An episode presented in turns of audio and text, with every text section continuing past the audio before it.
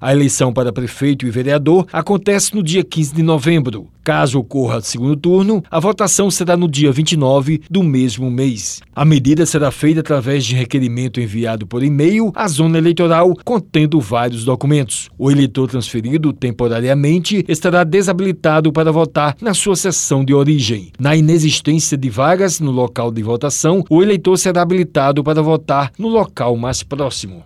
O chefe da seção de orientação e apoio às zonas eleitorais, Charles Elias Ferreira, disse da importância desta medida para as pessoas com deficiência.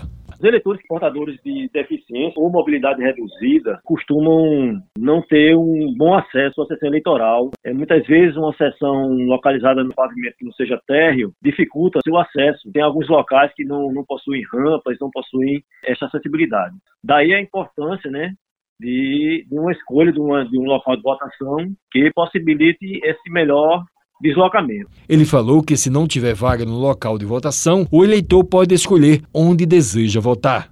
E não existindo vaga, a pessoa lá do cartório é, escolhe um local de votação próximo ao que o eleitor escolheu e informa o eleitor através de e-mail, resposta ao e-mail que foi enviado, né, do novo local. O eleitor, entendendo que é conveniente, mantém o local, então entra em contato com o cartório pedindo para é, voltar ao seu local de origem. No e-mail, ele deve informar uma série de dados, frente e verso do seu documento com foto, uma declaração, ele é portador de deficiência, é o nome completo, o número do título do eleitor que ele pode obter, caso ele não tenha o título, ele pode obter esse, essa informação do título no, no site do, do TRE. Charles ressaltou da atenção maior do TRE com acessibilidade nos locais para as pessoas com deficiência a gente tem dado uma atenção maior né, ao eleitor com deficiência. Ideal seria a gente ter acessibilidade em todos os locais, não necessitar dessa transferência temporária, o eleitor ele ter todas as condições de acessibilidade, tanto no local como no trajeto para o local. A sociedade tem melhorado com relação a isso. O Eliton Sérgio